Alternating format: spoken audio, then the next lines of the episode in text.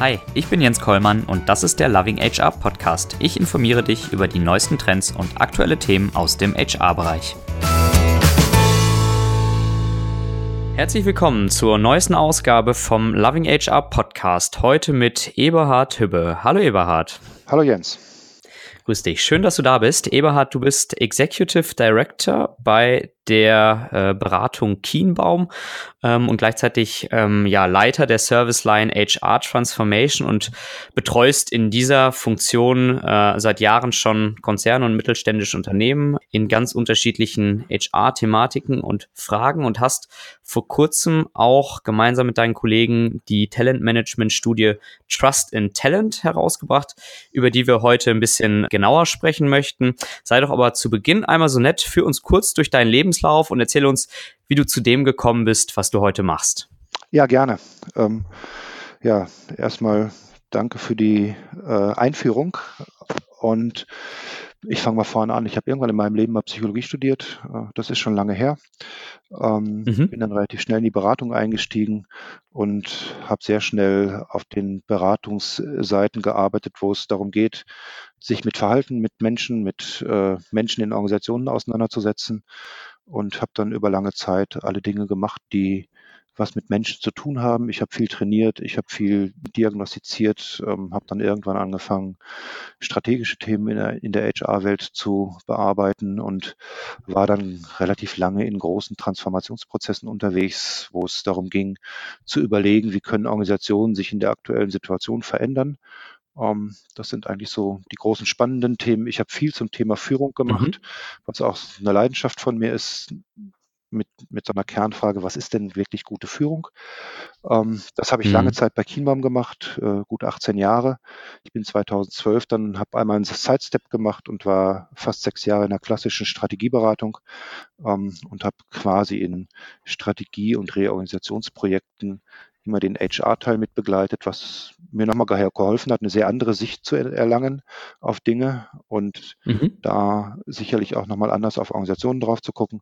Seit dem 1.8. bin ich wieder hier zurück bei Kienbaum, bin quasi wieder nach Hause gegangen ähm, und mhm. bin zum einen ja unterwegs, auch, auch unsere eigene Organisation zu unterstützen, sich selber zu transformieren, weil wir haben auch einen großen Transformationsprozess, ähm, der für uns sehr wichtig ist. Und auf der anderen Seite bin ich in meinen alten Themenfeldern unterwegs, ähm, die, wie gesagt, sich immer darum ranken, wie gehen wir mit Verhalten von Menschen in Organisationen um.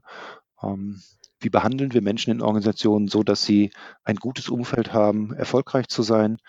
Ähm, und was braucht es denn dazu? Und da sind wir natürlich irgendwann wieder an dem Punkt, den wir dann mal in unserer Studie angesprochen haben ähm, und der irgendwie mit dem Thema Talentmanagement überschrieben ist. Genau, jetzt hast du selbst schon äh, die perfekte Überleitung vorgenommen zum Thema Talentmanagement. Ja, bitteschön. Vielen Dank. Macht's für mich einfacher. Ähm, vielleicht zu Beginn einmal ähm, so ein bisschen die Begriffsfrage. Was bedeutet aus deiner Sicht Talentmanagement überhaupt? Ja, wenn ich jetzt provokant und platt antworten würde, würde ich sagen, das weiß ich auch nicht genau. Ähm, weil wir natürlich in, in der Personal- und HR-Welt viel mit Begrifflichkeiten agieren, die sich dann irgendwann mal entwickelt haben. Wir haben die Begrifflichkeit natürlich übernommen, damit wir anschlussfähig sind, aber ob das, was wir wollen und was wir tun, damit wirklich Talentmanagement ist, ist ja mal die große Frage. Und allein diese Begrifflichkeit ist ja irgendwie schon etwas, ähm, despektierlich gegenüber Menschen. Also wenn ich davon rede, dass ich Talente managen kann, äh, das ist ja irgendwie, das hört sich ja auf den ersten Blick schon komisch an. Ähm, was wir eigentlich damit meinen, ist ja die Frage, wie schaffen wir es, Menschen, die in Organisationen kommen, die alle irgendwie Talente, Fähigkeiten, Leidenschaften, Stärken haben, äh, so in der Organisation weiterzuentwickeln, dass sie gerne mit Spaß und Freude ähm, ihre Fähigkeiten auch dieser Organisation zur Verfügung stellen. Und das würden wir mal als großen Begriff zum Thema Talentmanagement sehen. Und äh, desto länger drüber, ich darüber nachdenke, desto unschöner ist diese Begrifflichkeit. Und wir haben ja ganz viele solche Dinge kreiert, ne? Human Resources Management und Talent Management und Performance Management. Das ist so, als ob wir irgendwie Menschen wie so Roboter durch die Organisation steuern könnten und ihnen sagen könnten, was sie zu tun hätten. Ähm, eigentlich schmeckt mir das gar nicht. Und deshalb haben wir auch versucht, in der Studie ein paar Dinge mal zu, zu platzieren, um einfach Gedankenanstöße zu geben, dass man auch mal ganz anders über, über Themen in, in so einem Prozess nachdenken kann. Ja. Habt ihr selbst schon vielleicht über eine neue, aus eurer Sicht passendere Begrifflichkeit nachgedacht oder bleiben wir jetzt zumindest für die Podcast-Folge erstmal beim Talentmanagement? Wir bleiben mal beim Talentmanagement, weil ich hätte keine wirklich gute neue Begrifflichkeit. Ähm, und natürlich ist mir völlig klar, dass wir anschlussfähig bleiben müssen. Ähm, also wir können gerne bei der Begrifflichkeit bleiben. Ich habe sie halt nur ein bisschen provokant mal in den, in den Raum gestellt und, und angezählt in Anführungsstrichen. Ähm, ja weil ich glaube, dass wir auch über Begrifflichkeiten Kultur schaffen in Organisationen und wir schon Stück für Stück anfangen müssen, darüber nachzudenken, wie sprechen wir über Menschen und ähm, was äh, drücken wir damit aus. Und mir geht es dabei, dabei, dabei nicht um, um einen Prozess, wo wir sagen, wir machen das jetzt alles mit Wattebäuschen. Also ich bin sehr dafür, in Organisationen auch ähm, ich sag mal, sehr harte und, und notwendige Diskussionen zu führen. Und ähm, das brauchen Organisationen aus meiner Sicht auch, aber das, was wir gemacht haben, ist ja, dass wir an ganz vielen Stellen diese Prinzipien eingeführt haben und, und in meinem Empfinden an ganz vielen Punkten Menschen damit sehr, sehr nahe kommen. Und in dem Nahekommen ihnen glaube ich, dass wir als Organisation auch Grenzen überschreiten der, an den Punkten. Hm. Okay, dann ähm, bleiben wir erstmal bei dem Begriff Talentmanagement. Warum nimmt ähm, das aus deiner Sicht oder dessen Bedeutung aus deiner Sicht ähm, weiter zu und alles, was damit zusammenhängt? Also ich würde jetzt ungern so diese klassische äh, Generationsthematik da reinbringen, aber ich glaube, dass ein Stück Wahrheit an diesem Thema dran ist. Ähm, mal ganz platt gesagt, ich habe es damals auch auf unserer äh, auf unserem Campus zum Thema Talentmanagement gesagt, ich bin ja selber Babyboomer, also ich bin der ich glaube, zweitgeburtenstärkste Jahrgang äh, in den äh, letzten Jahrzehnten. Das heißt, ich bin selber auch ein alter Sack. Als ich angefangen habe zu arbeiten, ähm, war die Welt ganz anders. Da hat man gehofft, dass man dann die nächsten 15 Jahre in dieser Organisation bleiben darf, ähm, weil man froh war, dass man irgendwo untergekommen ist, mal ganz platt gesagt. Was wir mhm. heute erleben, ist, dass gut ausgebildete, ambitionierte, ähm, relativ klar denkende Menschen in Organisationen kommen, die relativ klare Erwartungen haben, die vielen Dingen, die wir vielleicht denken aus, aus unserer Generation oder die wir erlebt haben, überhaupt nicht mehr entsprechen. Also das heißt, die sind viel mobiler, die sind deutlich internationaler ausgebildet, ähm, die haben wenig Angst im Moment, dass sie in irgendeiner Weise irgendwo nicht mehr unterkommen. Ähm, und ich erlebe es an ganz, ganz vielen Stellen, dass junge Leute zu mir kommen und sagen, pass mal auf, lieber Kollege, ähm, ich habe das jetzt mal drei Jahre gemacht. Ich wollte mal meine Brocken hier hinschmeißen und wenn ich die Jungs dann frage, was macht ihr denn, haben die gesagt, naja, erstmal nix, wird sich schon was ergeben. Also das, das sind einfach Dinge, wo wir mhm. merken, dass Loyalität zur Organisation nicht mehr ein großes Thema ist, ähm, dass wir Bindung über solche Dinge auch nicht mehr schaffen, dass die Leute einen völlig anderen Lebensentwurf haben, ähm, dass sie viel mehr sehen mhm. wollen von der Welt, dass sie viel mehr erleben wollen. Ähm, die Möglichkeiten sind ja auch alle da und diese Möglichkeiten nehmen sie auch, sich auch. Mhm. Das heißt, wir haben schon ein Thema, gute Leute an Organisationen zu binden. Wir haben schon ein Thema, dass wir ihnen was anbieten müssen, dass, dass sie auch an diese Organisation gebunden sind. Ähm, wir brauchen viel, viel mehr Flexibilität an vielen Stellen, die wir sozusagen auch im Arbeitsleben an, anbieten können. Und dann haben wir natürlich das große Thema, dass es heutzutage schon in bestimmten Ecken und Kanten wirklich schwierig ist, Menschen zu finden, äh, weil der Markt sich im Moment komplett dreht. Also ein Stichwort, mhm. Ich, das ist auch immer ein blöd, blödes Thema an der Stelle, aber wir haben vor eigentlich vor 15 Jahren darüber nachgedacht, wie fangen wir an, demografiefeste Personalarbeit zu machen. Da haben immer alle gesagt, ach, das brauchen wir nicht und das ist ja irgendwie alles nicht so kompliziert. Wir sind mittlerweile so, mhm. dass wir einzige, ein, einzelne Stellen da draußen über sechs, acht, neun Monate nicht besetzt haben, weil wir einfach keine Bewerber mehr finden. Äh, wir sind im Recruiting-Prozess mittlerweile international an vielen Stellen unterwegs in Organisationen, ähm, weil wir in den Ballungsräumen in Deutschland überhaupt gar keine Chance mehr haben, Menschen zu finden, die äh, gerne für Organisationen arbeiten und verfügbar sind. Hm. Das ist schon im Moment ein Problem. Ne? Und dann, dann geht es schon um, um Bindung in Organisationen und dann geht es auch darum, dass wir den Leuten vernünftige Angebote machen.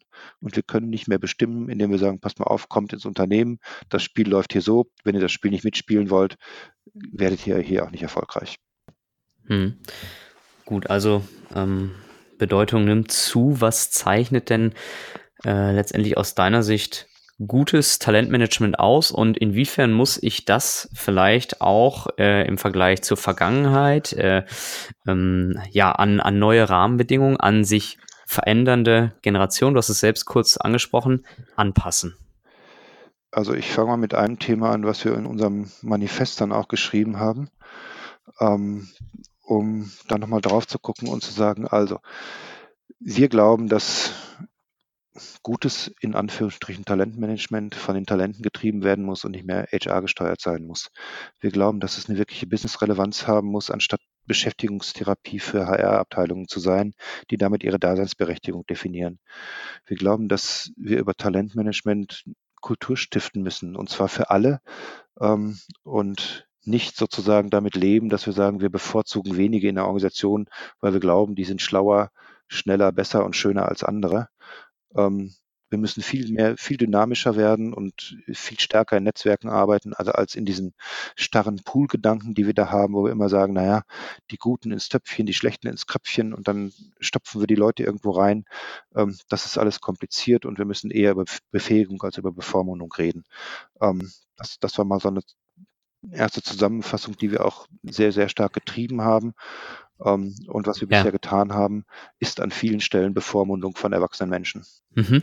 Jetzt, jetzt war das ganz, ganz viel Input auf einmal in, in ganz äh, wenig Zeit. Lass uns vielleicht in diese Punkte ein bisschen, ein bisschen tiefer reinschauen. Ja, sehr gerne. Den ersten Punkt, den du genannt hattest, ähm, war durch die Talente getrieben statt HR gesteuert. Wie kann das in der Praxis aussehen? Naja, das kann in der Praxis so aussehen, dass ich Talenten Möglichkeiten gebe, ähm, Entwicklungsmöglichkeiten in Organisationen selber zu steuern. Also ein erster Punkt heißt ja, wenn ich Menschen in Organisationen entwickeln möchte und das vielleicht auch mal als Talentbegriff mitnehme, dann muss ich ja mal überlegen, was die denn gerne möchten und welche Bedarfe die haben und wo, wo sie ihre Leidenschaften haben.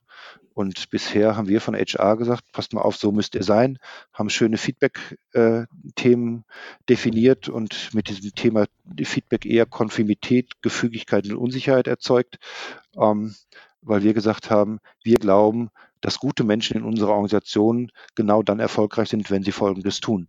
Ähm, und wenn ich das dann nicht getan habe, war ich sozusagen ein Outlaw an der Stelle. Und ich würde es komplett umdrehen. Ich würde sagen, lasst uns doch mal mit den Menschen reden, die in Organisationen kommen und sagen, was wollt ihr hier, was habt ihr für Erwartungen, was ist euch wichtig, wo sind eure Leidenschaften, wo könnt ihr euch einbringen. Ähm, das ist mal der erste Schritt äh, und der ist ganz einfach, der heißt einfach, wir sprechen mal mit den Menschen. So einfach kann es sein. Ja. Okay, dann äh, sagtest du, Business-Relevanz statt Beschäftigungstherapie. Äh, jetzt mal ganz naiv nachgefragt, äh, ist doch klar, oder? War das nicht immer so? Äh, also natürlich stand, ich sag mal, der Grundgedanke des Themas Business-Relevanz immer oben drüber. Was wir ja. aber getan haben mit diesen Prozessen, und das ist ja nicht nur der Talent-Management-Prozess, das ist ja auch ein Zielvereinbarungsprozess, das sind Performance-Management-Prozesse, haben wir im Prinzip, ich, ich sage dazu immer, so monolithische Bürokratiemonster geschaffen. Ähm, und das heißt, ich muss irgendwelche Templates ausfüllen, ich muss Menschen in irgendwelche Grids reinpacken, ich muss irgendwelche Excel-Tabellen ausfüllen, damit ich dann irgendwann sagen kann, wir haben so und so einen großen Prozentzahl von Potentials und dann haben wir so und so eine Prozentzahl von High Potentials in der Organisation, versuchen die noch irgendwie durch schlaue Identifikationsmechanismen zu, voneinander zu trennen, was wir gar nicht messen können. Ähm, und damit beschäftigen wir halt Menschen in Organisationen, die diese Bü Bürokratie steuern. Hm. Äh, man kann da auch sagen, wir haben eine ganze Menge Management-Fehlefanz geschaffen, ähm, der eigentlich nichts anderes tut, als Dinge, die wir in unserer Zivilisation schon mal erreicht haben, deutlich in Frage zu stellen. Und das finde ich schwierig im Moment.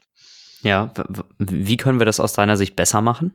Also, der erste Punkt ist, wir haben es mit erwachsenen Menschen zu tun. Die haben alle ein eigenes Gehirn und die haben einen eigenen Willen und die haben eigene Bedürfnisse und die können sie auch äußern. Ähm, Im Moment gehen wir ja hin und sagen, über unsere Feedback-Logiken und über unsere Anforderungsprofile und Grids und Potenzial- und Performance-Grids gehen wir nichts anderes hin, als dass wir sagen, wir treten Menschen sehr nahe und sagen, wenn du in dieses Kästchen passt, dann bist du ein richtiger Mensch und ein guter Mensch. Mhm. Ähm, das ist für mich viel, ein, ein viel zu großes Maß an Zudringlichkeit. Und was wir tun, ist, dass wir Menschen dazu zwingen, sich so zu verhalten, dass sie in dieses Kästchen fallen, weil sie glauben, sie müssen da reinfallen, dann sind sie gut und dann werden sie gesehen und gefördert in Organisationen. Das ist ja nichts anderes als Erniedrigungsbürokratie. Also das heißt, wir gehen ja hin und schaffen büro bürokratischen Prozess, wo Menschen sich erniedrigen müssen, um in dieses Kästchen reinzukommen. Ähm, und das finde ich auch betriebswirtschaftlich schwierig weil es nämlich ganz, ganz viel Energie in Organisationen bindet, weil Menschen anfangen, Dinge zu tun, die vielleicht mit dem, was sie tun sollen, nichts zu tun haben, nur um in diesem Prozess mit dabei zu sein. Hm. Hm. Okay, der, der nächste Punkt, den du angesprochen hast, ähm, war äh, Kulturanstifter für alle statt Bevorzugung von wenigen. Das heißt, ähm, aus deiner Sicht muss ein Umdenken in Unternehmen stattfinden. Jeder ist potenziell Talent und ich ähm, verändere zugleich mit der Art und Weise, wie ich Talentmanagement im Unternehmen vollziehe, auch meine Kultur? Also vielleicht ein Beispiel. Ähm, ich habe, glaube ich, 2004 mal in einer großen Organisation so den ersten großen Prozess von, von solchen Dingen mit, mit angetrieben. Und da saß ein CEO oben drauf auf einer großen Organisation und sagte, ich will die 30 Menschen kennenlernen, die in zehn Jahren meinen Job mal können. Mhm. Ähm, das ist ja eine gute Idee an der Stelle, ähm, aber eine mutige Aussage. Und die Frage ist, ob er eine vernünftige Antwort kriegt, ist, ist ja auch durchaus fragwürdig. Aber das zeichnet sozusagen ein bisschen das Bild von dem, was wir früher getan haben. Also wir haben schon versucht, in Anführungsstrichen die Eliten zu finden. Aber vielleicht haben wir auch nur versucht, in Anführungsstrichen die Menschen zu finden, die im größten Maß Konformität in dieser Organisation transportieren ähm, und so sind wie die, die im Moment auch erfolgreich sind. Ne? Also wir schaffen Gleichheit. Und ähm, dadurch hatten wir ja immer nur den Blick auf wenige, weil wir gesagt haben, naja, es gibt ein paar Menschen, die halt schlauer, besser, schöner und größer sind als andere und die müssen wir finden. Das ist ganz wichtig. Und wenn wir die gefunden haben, ist die Zukunft der Organisation gesichert. Ähm, wenn wir nochmal anders da drauf gucken und sagen, naja, wir glauben, dass die meisten Menschen natürlich irgendwelche Fähigkeiten haben, die sehr unterschiedlich sein können, ist es doch für die Organisation am allerwichtigsten, irgendeine Idee zu finden, in welcher Form erstens Menschen diese Fähigkeiten für die Organisation einsetzen können. Das heißt, wir müssen sie irgendwie sehen, entwickeln, sichtbar machen vielleicht, aber dann auch mal hingucken und sagen, was heißt das denn für eine Organisation? Wo kann ich denn als Mensch am wertschöpfendsten für diese Organisation eingesetzt werden und was ist das, was ich am besten kann? Ähm, und wir haben ganz lange hingeguckt und gesagt, was können die Leute nicht und was müssen sie noch lernen? Mhm. Ähm, ich habe keine Führungskraft kennengelernt und ich habe viel mit Menschen, äh, die durchaus in hohen hierarchischen Positionen sind, gearbeitet. Ähm, und keiner davon konnte alles. Und keiner davon entsprach diesen umfassenden universellen Anforderungsprinzipien. Hm. Ich hab, kann, hab, kann mich an einen geflügelten Spruch erinnern, als ich da mal gefragt habe, was zeichnet denn so die erste Ebene in dieser Organisation auf? Ähm, und dann sagte mir einer so ein bisschen scherzhaft, na, die können alle über Wasser laufen. Und das ist so ein, so ein Punkt, wo ich, wo ich, dann ein bisschen nervös werde und sage, was tun wir denn mit den Leuten und, und wo entwickeln wir sie hin und ähm, wie, nah, wie nahe treten wir ihnen, ähm, indem wir sagen, bitte, bitte sei so, wie du gar nicht sein möchtest, aber nur dann wirst du erfolgreich hier. Hm. Also wir, wir dressieren die Leute da draußen ja, indem wir vorgeben, äh, was wir von denen wollen. Und das finde ich schwierig. Ähm, und das es gibt eine Ambivalenz dazu, weil ich überhaupt nichts gegen Eliten habe.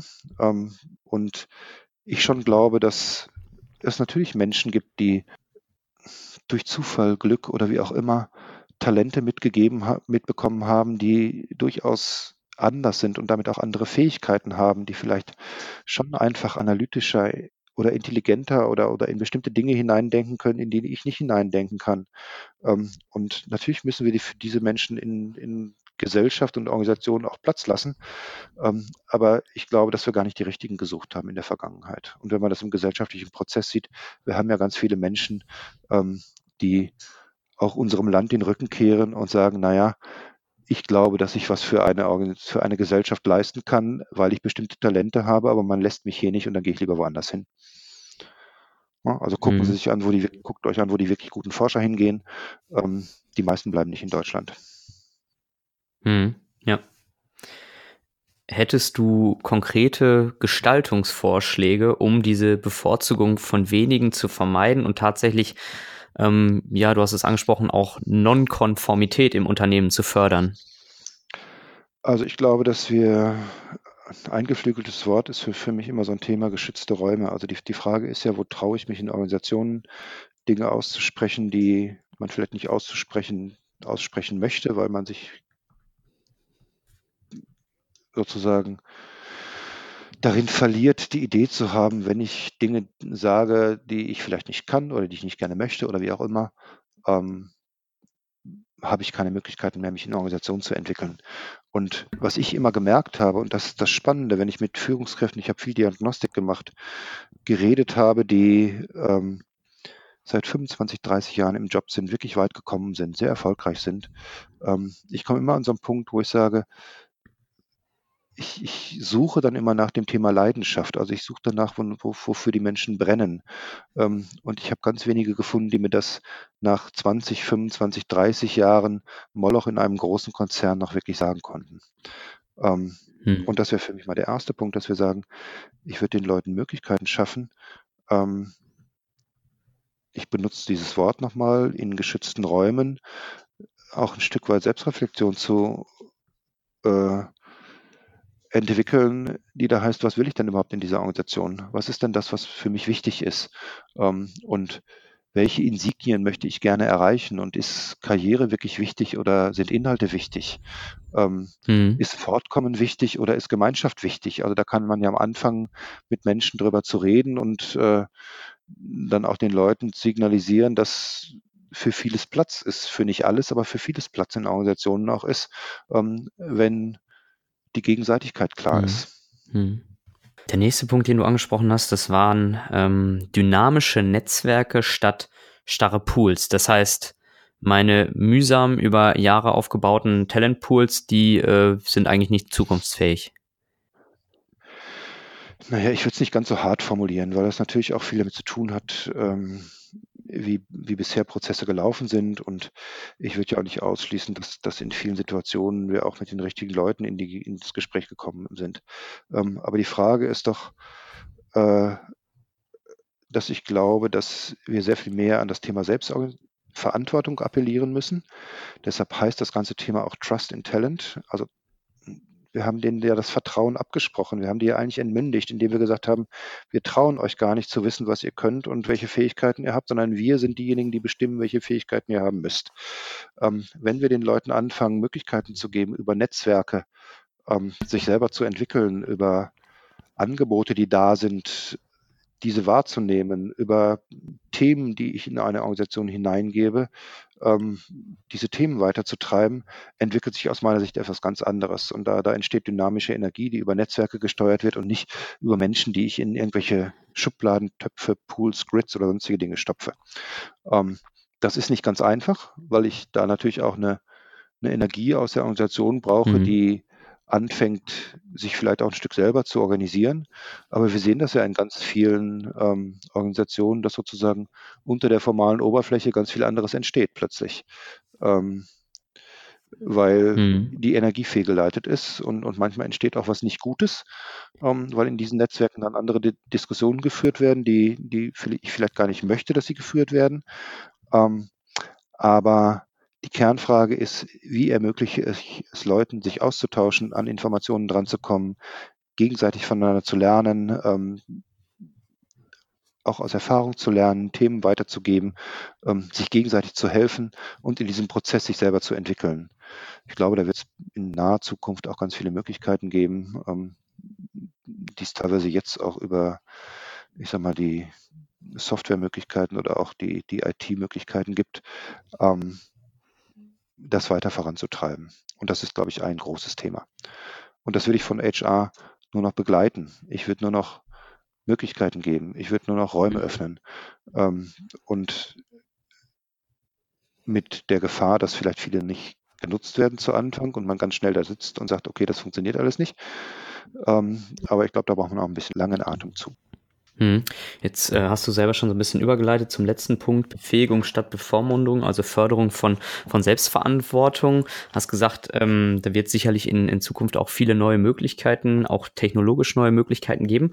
Hast du für ähm, Zuhörer, die jetzt da sitzen und sich fragen, ja, wie, wie kann ich denn anfangen, ähm, konkrete Anregungen, ähm, inwiefern ich Strukturen schaffen kann, die das Thema Selbstverantwortung äh, fördern können?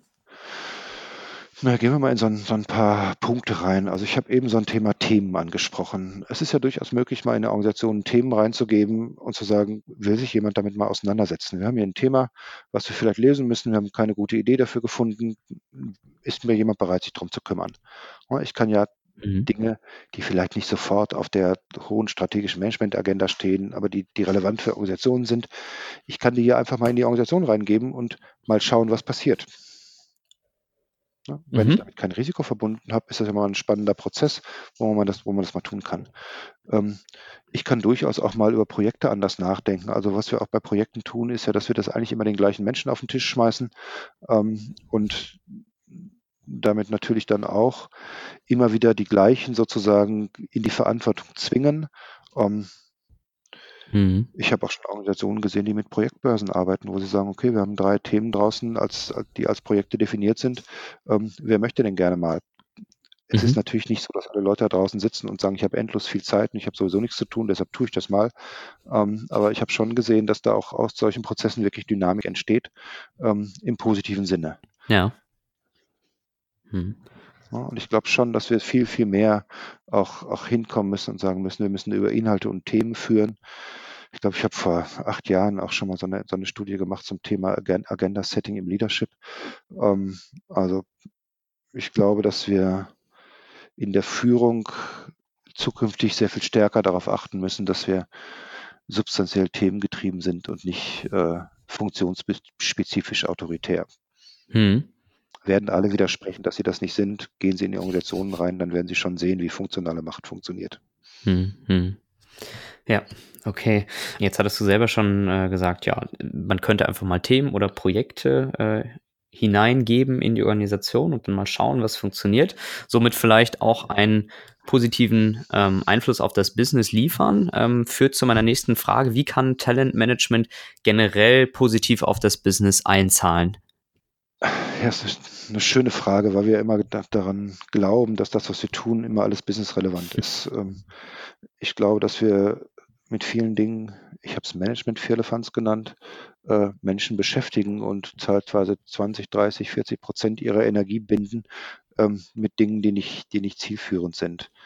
Ähm, also, das heißt, wenn wir die Energie an die richtige Stelle leiten, bin ich immer bei dem Thema Performance. Natürlich reden wir über in Organisationen darüber, dass wir im Endeffekt Geschäftsergebnisse erzielen müssen, dass wir in irgendeiner Weise profitabel sein müssen, dass diese Organisation überleben kann ähm, und Menschen in Lohn und Brot halten kann. Und das hat natürlich was damit zu tun, dass man seine Aufgaben wahrnimmt, dass man seine Aufgaben vernünftig wahrnimmt, dass man in dieser Aufgabe auch durchaus leistungsorientiert und performanceorientiert arbeitet. Und, und im Kern geht es ja darum, dass wir es schaffen, die Fähigkeiten, Talente, Möglichkeiten von Menschen ähm, in den Organisationen so gewinnbringend wie möglich und wertschöpfend wie möglich einzusetzen für die Organisation. Ähm, und dann sind wir irgendwann bei dem Thema Leidenschaft, Bereitschaft, äh, positiven Willen, gute, gute Energie in Organisationen, ähm, die dann automatisch Performance produziert. Ich bin der festen Überzeugung, dass das passiert. Hm. Dann äh, schauen wir nochmal äh, in, in die Studie rein. Ihr habt ähm, eine enorme Diskrepanz in der Wahrnehmung von Talentmanagement, einerseits auf der Seite von HR und andererseits auf der Seite der ja, sogenannten Talente selbst festgestellt. Wie kommt es aus deiner Sicht dazu? Naja, das ist ein Stück weit auch eine historische Entwicklung. Wir haben ja als HR, und, und jetzt gehe ich mal auf die Seite und zähle mich dazu, lange dafür gekämpft, dass wir ähm, eine substanzielle Daseinsberechtigung in Organisationen haben. Ähm, und Du kämpfen nach wie vor, glaube ich, oder? Ja, wir kämpfen nach wie vor. Und ich weiß auch gar nicht, wie, wie sinnvoll dieser Kampf ist, weil ich, ich ihn ganz anders führen würde. Ähm, mhm. Aber das nur am Rande. Ähm, aber die Kernfrage, die dahinter steckt, ist natürlich, dass wir von der HR-Seite dadurch gesagt haben, okay, dann nehmen wir mal einen Prozess und wir setzen ihn sauber um und wir sind lieferfähig und wir produzieren ein Ergebnis und wir produzieren auch Ergebnisse, die messbar sind. Ähm, und darauf sind wir natürlich stolz. Ne? Wenn wir am Ende des Jahres sagen können, wir haben eine Talent-Pipeline von X, wir haben eine Nachfolge-Range von Y, wir haben High Potentials im Prozentsatz von irgendwas und so weiter und so fort, ist das ja schön, dass wir das alles reporten und berichten können. Ähm, ich glaube, dass wir in dem Punkt und in der Beschäftigung damit, wie kann man die Prozesse denn noch schöner und schlanker, genauer und toller machen, an vielen Stellen einfach vergessen haben, dass wir mit den Menschen reden müssten, die davon betroffen sind. Und ähm, es gibt ja sogar Talentmanagement-Prozesse, wo Talente gar nicht wissen, dass sie Talente sind ähm, und wo die Organisationen immer noch darüber nachdenken, ob sie den Le Leuten das sagen sollen, ähm, weil dann könnten, könnten ja ganz schreckliche Dinge passieren. Ähm, also mhm deshalb glaube ich, dass wir an vielen Stellen Dinge an den Menschen vorbeigemacht haben, ähm, wo wir gesagt haben, vielleicht ist das für die Organisation gut ähm, und das ist wichtig für die Organisation, dass wir genau das tun an der Stelle. Aber ob die Menschen, die betroffen sind, also die wir dann Talente genannt haben und in diese Schubladen gestopft haben und auf irgendwelche Entwicklungsdinge geschickt haben und ähm, mit ihnen irgendwas getan haben. Ähm, ob die das überhaupt wollten, haben wir erstens nie gefragt. Zweitens haben wir auch nie gefragt, was sie denn brauchen, damit sie sich wirklich gut entwickeln können. Ähm, drittens haben wir die nie gefragt, äh, was für sie denn selber Entwicklung überhaupt bedeutet. Ähm, und das ist ja eigentlich schon eine Zumutung, wenn man da drauf guckt. Äh, und ich habe das jedes Mal wieder mit diesem Thema Zudringlichkeit genannt. Damit entmündigen wir die Leute ja, indem wir sagen, wir wissen, was für euch gut und richtig ist, aber ihr wisst das deshalb nicht und weil ihr das nicht wisst, müssen wir ihnen das sagen. Ähm, und ich glaube, daher kommt diese große Diskrepanz. Hm, das heißt, ähm, was wäre aus deiner Sicht die daraus resultierende konkrete Handlungsempfehlung mit Blick auch auf die Employee Centricity, die ihr als zentralen Erfolgsfaktor ähm, bezeichnet? Naja, wir müssen dann vielleicht mal anfangen, in einem sehr viel früheren Stadium mit den Menschen, die betroffen sind, zu sprechen und einen vernünftigen Dialog herzustellen und eine vernünftige Dialogfähigkeit herzustellen. Ähm, also wenn wir in so ein ganz technokratischen, altes Grundverständnis kommen, dann gehen wir hin und sagen, Menschen kommen in eine Organisation, dann vermesse ich sie in irgendeinem Verfahren, wo ich sage, was kannst du, was kannst du nicht. Ähm, dann sage ich ihnen, alles das, was du nicht kannst, musst du lernen, weil das Anforderungsprofil sieht so aus. Und wenn du dann das und das und das und das tust in deiner Karriere und so viel arbeitest und an den Stationen gewesen bist, dann kannst du hier auch reich und berühmt und wichtig werden. Mhm. Ähm, und dann haben wir gesagt, so, und danach müsst ihr euch verhalten, liebe Leute. Ähm, dann waren wir erstaunt, dass einige das vielleicht nicht wollten. Aber dann haben wir gesagt, wer nicht will, muss auch nicht. Mhm. Wir haben ja genug davon. Mhm. Ähm, und die Botschaft ist doch einfach, warum fangen wir nicht an, mit den Leuten ganz früh in den Organisationen in den Dialog einzutreten und zu sagen, was braucht ihr denn, damit ihr euch hier ent vernünftig entwickeln könnt? Was braucht ihr, damit ihr hier vernünftig arbeiten könnt? Wie muss das denn sein für euch? Ähm, was sind denn die Dinge, wo wir helfen, unterstützen und, und Möglichkeiten anbieten können? Ähm, was sind Dinge, die ihr gerne hättet, um ähm, für euch sozusagen auch eine Möglichkeit zu haben, Leistung zu erbringen. Und es geht gar nicht darum, dass man dadurch tolle Wünsche produziert, wo wir sagen, wir haben so ein Wunsch, Wünsch dir was Konzert, sondern es geht ja eher darum zu sagen,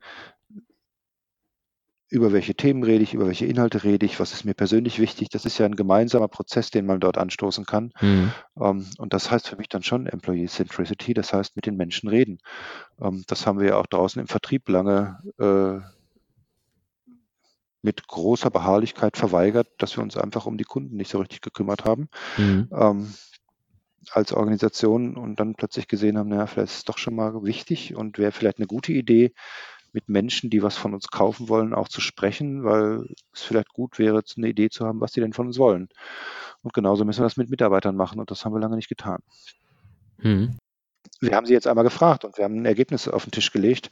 Die Personalverantwortlichen haben gesagt, eigentlich sind wir ganz toll in dem Thema und die Talente haben gesagt, also irgendwie, das ist weder innovativ, noch spricht mich das an, noch entspricht das meinen Bedürfnissen. Ähm, also damit haben wir relativ klar nachgewiesen, dass wir im Moment am Bedarf vorbei agieren. Ja, hoffentlich fällt es den, den Personalverantwortlichen auch auf und die reagieren dann darauf. Ich glaube schon. Also ich habe ja viel darauf rumgehackt bis jetzt.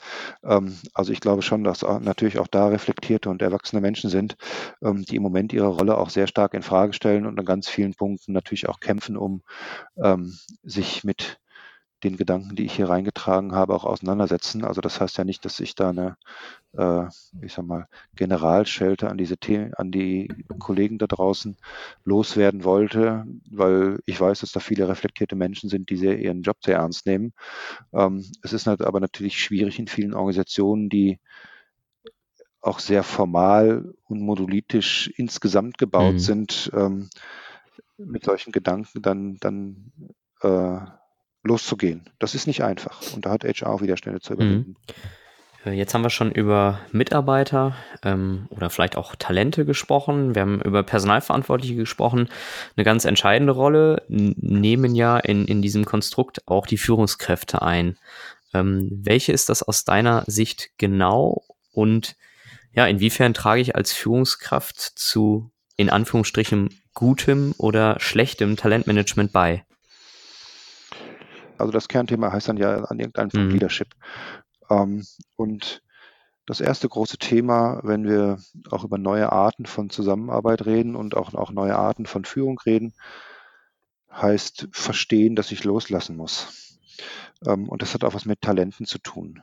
Ne? Also so der, der Grundsatz aus, aus der Psychologie, was man festhält, flieht und was man loslässt, sucht Bindung, ähm, ist, ist schon ein sehr, sehr wichtiger und, und wir haben ja in der Führung lange versucht, Menschen sozusagen sehr eng, sehr eng zu binden. Das heißt, dadurch gebe ich als Führungskraft aber natürlich ein großes Stück an Kontrolle ab. Das ist das, was uns Menschen am allerschwersten fällt, ähm, weil wir eigentlich unser Leben und viele andere Dinge auch im Griff haben wollen und unter Kontrolle mhm. haben wollen. Ähm,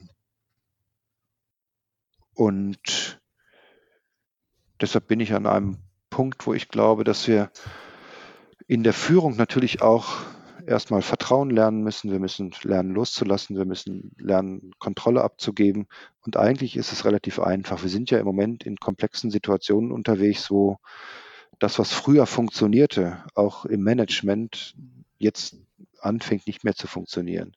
Das heißt, bisher war ich als Manager und Führungskraft immer der grundlegenden Meinung, ich kann jedes Problem analytisch lösen. Ich muss halt genug Ressourcen reinstopfen. Da habe ich mir Menschen von außen gekauft, die schlau für mich gerechnet haben, die das Problem analysiert haben, sich den Markt angeguckt haben und am Ende mit zu mir zurückgekommen sind und gesagt haben, wir haben eine Lösung für deines Problems. Mhm.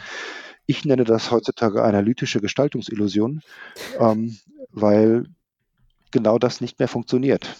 Ne? Wir sehen, dass bestimmte Managemententscheidungen analytisch kaum noch herzuleiten sind weil sie so komplex sind, dass ich gar nicht alle Variablen, die möglicherweise damit zusammenhängen, in irgendeiner Weise beeinflussen kann. Mhm.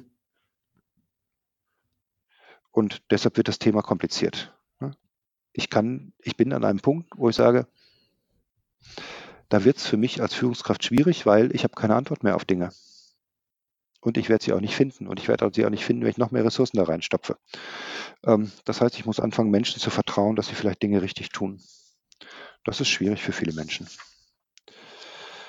Und deshalb mit einer Situation als Führungskraft zu leben, ähm, gibt ja irgendwie auch immer dieses schöne, schöne Zitat von, von unserem Formel 1-Fahrer Mario Andretti, das irgendwie auch auf allen sozialen Netzwerken gepostet wird, wo, wo drin steht, also wenn du als Führungskraft das Gefühl hast, du hast alles im Griff, bist du nicht schnell genug. Ähm, also das heißt, du musst natürlich in dieser Situation als Führungskraft im Moment das aushalten können, dass du möglicherweise nicht alles im Griff hast und das fällt Leuten halt extrem schwer. Ähm, und ich würde gerne mal noch ein schönes Bild äh, loswerden, wenn wir über Führung reden und was, was kann Führung damit zu tun haben. Mhm. Ich glaube, wir haben im Moment auch noch ganz viele raumfüllende Manager, weil die mhm. das gelernt haben, mhm. über Präsenz Wirkung zu erzeugen. Und wir haben ganz wenig raumöffnende Manager und Führungskräfte, ähm, die für andere Menschen Räume aufmachen, in denen sie sich entwickeln können. Und das ist, glaube ich, das höchste Gut, was wir brauchen im Rahmen von diesem mhm. Prozess. Finde ich, finde ich sehr spannend, dieses Bild und ähm, wird da vielleicht nochmal äh, nachhaken. Nun hast du ja eingangs erwähnt, dass du ähm, selbst aus ja, der Generation der Babyboomer kommst ähm, und die du, du selbst ja auch Führungskraft bist und äh, ja, die Rolle der Führungskraft hat sich ja ähm, über die Zeit ähm, extrem verändert.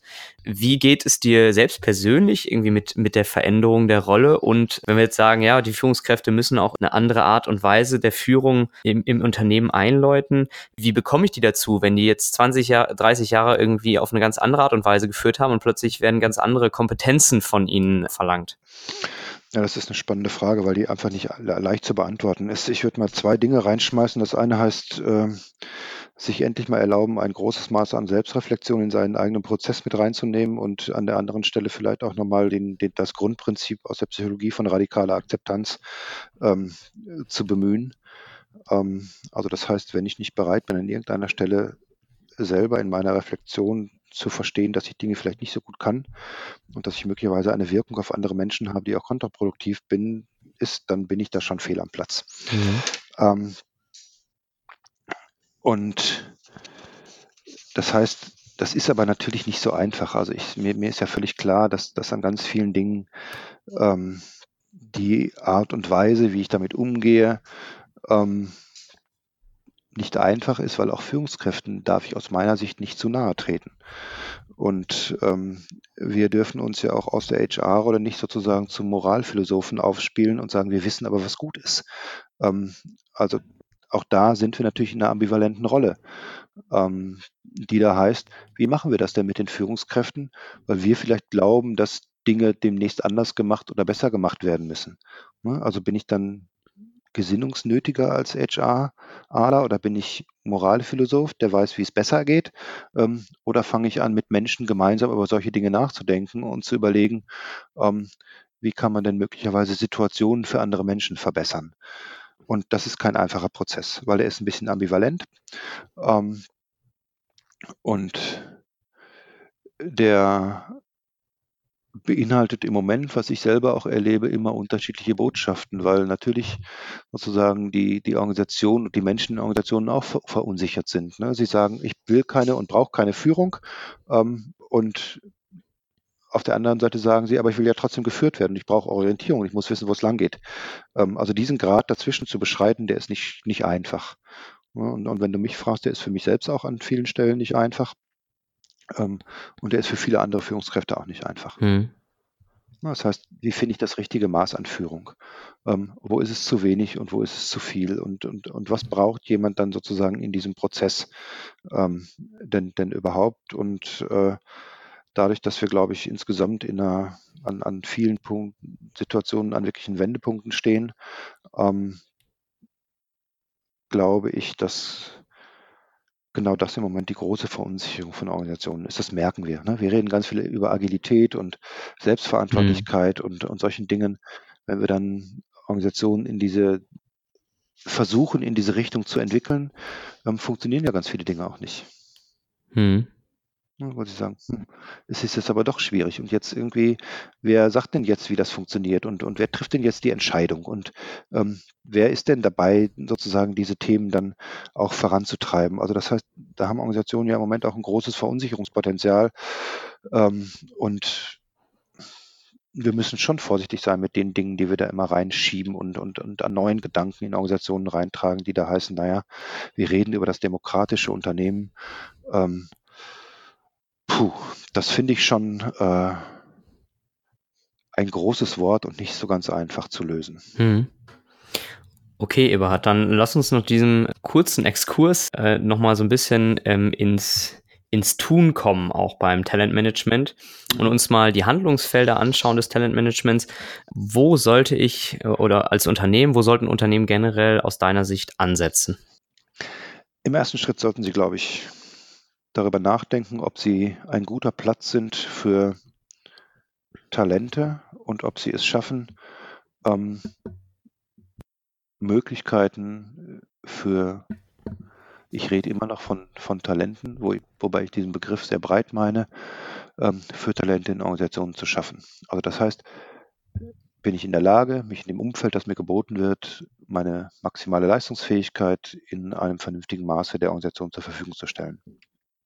Das zweite große Handlungsfeld ist für mich das ganze Thema, dass wir darüber nachdenken sollten, wie wollen wir in Organisationen lernen und wie glauben wir, dass Menschen in Organisationen lernen. Ähm, und da müssen wir, glaube ich, sehr stark von dem Grundprinzip du sollst zu dem Grundprinzip ich will kommen. Mhm. Ähm, und das hat was damit zu tun, dass ich Menschen Angebote mache, die vielleicht auch spannend sind für sie. Ähm, und das dritte große Thema ist, dass wir uns mit dem Begriff von Performance und Potenzial durchaus nochmal auseinandersetzen sollten in, in Organisationen. Ich selber habe da viel, habe da ganz, ganz viel zu getan, entwickelt und, und, und drüber nachgedacht. Ähm, aber ich glaube, dass es Organisationen gut tut, darüber nachzudenken, was heißt Leistung in der Organisation und was heißt Potenzial in dieser Organisation. Ähm, und auch die Frage sich stellen, Potenzial wofür? Ähm, ich glaube, dass dieser Diskurs in Organisationen im Moment ein sehr wichtiger ist, weil wir merken, dass wir natürlich mit diesen alten, eher technokratischen Modellen auch viel Unterschiedlichkeit und Diversität ähm, in, in Organisationen einfach auch nivelliert haben an vielen Stellen. Ne? Wir haben, hm. ich habe es schon mal gesagt, viel Gefügigkeit und Konformität geschaffen und wenig Unterschiedlichkeit. Und ich glaube, das sind die drei großen Themen. Ne? Wie lernen wir in der Organisation? Was glauben, was verstehen wir unter Performance und, und Leistung? Und wie schaffe ich einen, einen Ort zu entwickeln, wo Menschen ähm, sich in vernünftiger Art und Weise weiterentwickeln und äh, bereit sind, ihre Leistung der Organisation auch zur Verfügung zu stellen. Also das heißt, wenn wir die Themen sowohl Leadership als auch Handlungsfelder nochmal weiter entwickeln müssen, müssen wir, glaube ich, uns nochmal eines Themas widmen. Das heißt, ich bin der Überzeugung, dass wir in Organisationen deutlich mehr mit Vertrauen agieren müssen und das Grundvertrauen haben müssen, dass Menschen meistens motiviert sind und auch eine hohe Energie haben ähm, und auch viel Kreativität haben. Und ähm, wir haben in Organisationen aus meiner Sicht in der Vergangenheit viel geschaffen, die, die genau den Menschen das wegnehmen. Und, und die Kernbotschaft heißt ja im Prinzip, dass wir eigentlich hingucken müssten und sagen müssen, wir müssen alles unterlassen, was Mitarbeiter und, und, und Menschen in in ihrer Selbstwirksamkeit behindert. Ähm, und ich habe irgendwo mal ein schönes Wort gelesen, das hieß, wenn wir es schaffen, sozusagen dieses Ganze, was wir da gebaut haben an Rankings und Feedbackstrukturen und, und Befragungen und, und Incentives und solchen Dingen wirklich substanziell entrümpeln, ähm, dann finden wir, glaube ich, sehr viel mehr wieder zurück zu den Menschen, die wirklich im Mittelpunkt stehen. Ähm, und irgendwann reden wir, glaube ich, auch darüber, was muten wir Menschen in Organisationen zu. Und ich glaube, dass wir ihnen an vielen Stellen so nahe getreten sind, dass wir durchaus auch ähm, das Thema Würde äh, gestreift haben. Und das Kernthema ist, glaube ich, dass wir gucken müssen, dass, dass wir dieses Wort nicht mehr im Konjunktiv verwenden. Und das heißt ganz viel tun müssen, um möglichst viel wegzunehmen in Organisationen, was Menschen wirklich nahe tritt und wo wir sie in ihrer eigenen Entfaltung und Selbstwirksamkeit deutlich beschränken. Das ist, glaube ich, ein wichtiger Punkt. Und ein schönes Schlusswort, würde ich sagen. Eberhard, vielen Dank für den spannenden okay. Input. Ja, ich danke. Wenn ich noch mehr über die Studie erfahren möchte, dann kann ich mir die sicherlich bei euch auf der Website downloaden. Ja, das geht natürlich und ähm, wir haben ja nach der Studie nochmal hier in, in Köln eine tolle Veranstaltung gemacht, ähm, wo wir einfach Talente und Talentmanager und äh, eine, eine relativ unterschiedliche Truppe eingeladen haben und gemeinsam gearbeitet haben, uns ausgetauscht haben. Da ist äh, was Schönes entstanden. Wir haben das mal Talent Manifest genannt und äh, das ist, glaube ich, ein, ein, tolles Ergebnis, wo viele Gedanken, die ich, die ich heute auch geteilt habe, nochmal ziemlich komprimiert und gut zusammengefasst sind. Super. Also vielen Dank dafür, lieber Eberhard. Gerne. Und alles Gute. Auch so. Das war's für diese Woche mit dem Loving HR Podcast. Wenn dir der Podcast gefallen hat, freue ich mich sehr über eine 5-Sterne-Bewertung.